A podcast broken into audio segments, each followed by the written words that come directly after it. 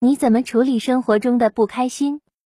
生活中的不开心不需要特别处理啊，比如说，当我们想要去处理一个问题的时候，我们一定建立了自己的一个想法啊，在专业的术语里叫建构，就是我不开心是有问题的，我是不可能不开心的，我是不能接受我自己不开心的。仔细想想，如果是这样的一种状态的话，我们就会变得太狭小了。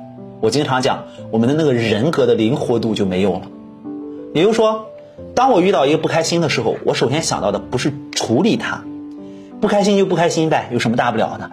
难道我凭什么就得每天在开心的状态里，不能把开心留给别人吗？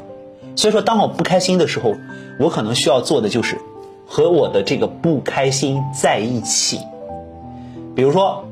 确定我不会太难受的情况下，不会超出我的这个难受的范围的情况下，我就要去享受这个不开心的时光。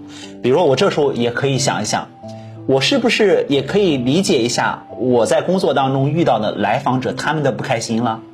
我总在想如何让他们开心起来。你看，现在到我自己了，我怎么让自己开心起来，我才有能力让他们开心起来呀？比如说，我现在是不是可以体验一下我的孩子、我的爱人他们的不开心了？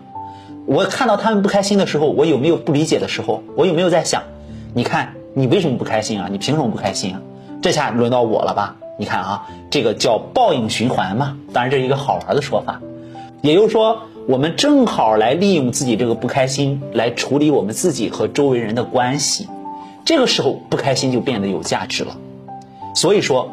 我们如果在生活当中时刻想让自己开心，这本身就是一个问题。我们遇到所谓的不开心的时候，我们还可以让自己去享受这个部分，让自己待在这个不开心里，这说明我们自己是在成长的。古人说啊，人生不如意之事啊，十有八九。这说明什么呢？我们有太多的不如意的事情需要去面对了。所以不开心、不如意这些事情就随他。最重要的是，你在不开心的时候有没有能力善待自己，这才是我们要关注的问题。如果想明白了这个问题，我相信你的这个问题也就会迎刃而解。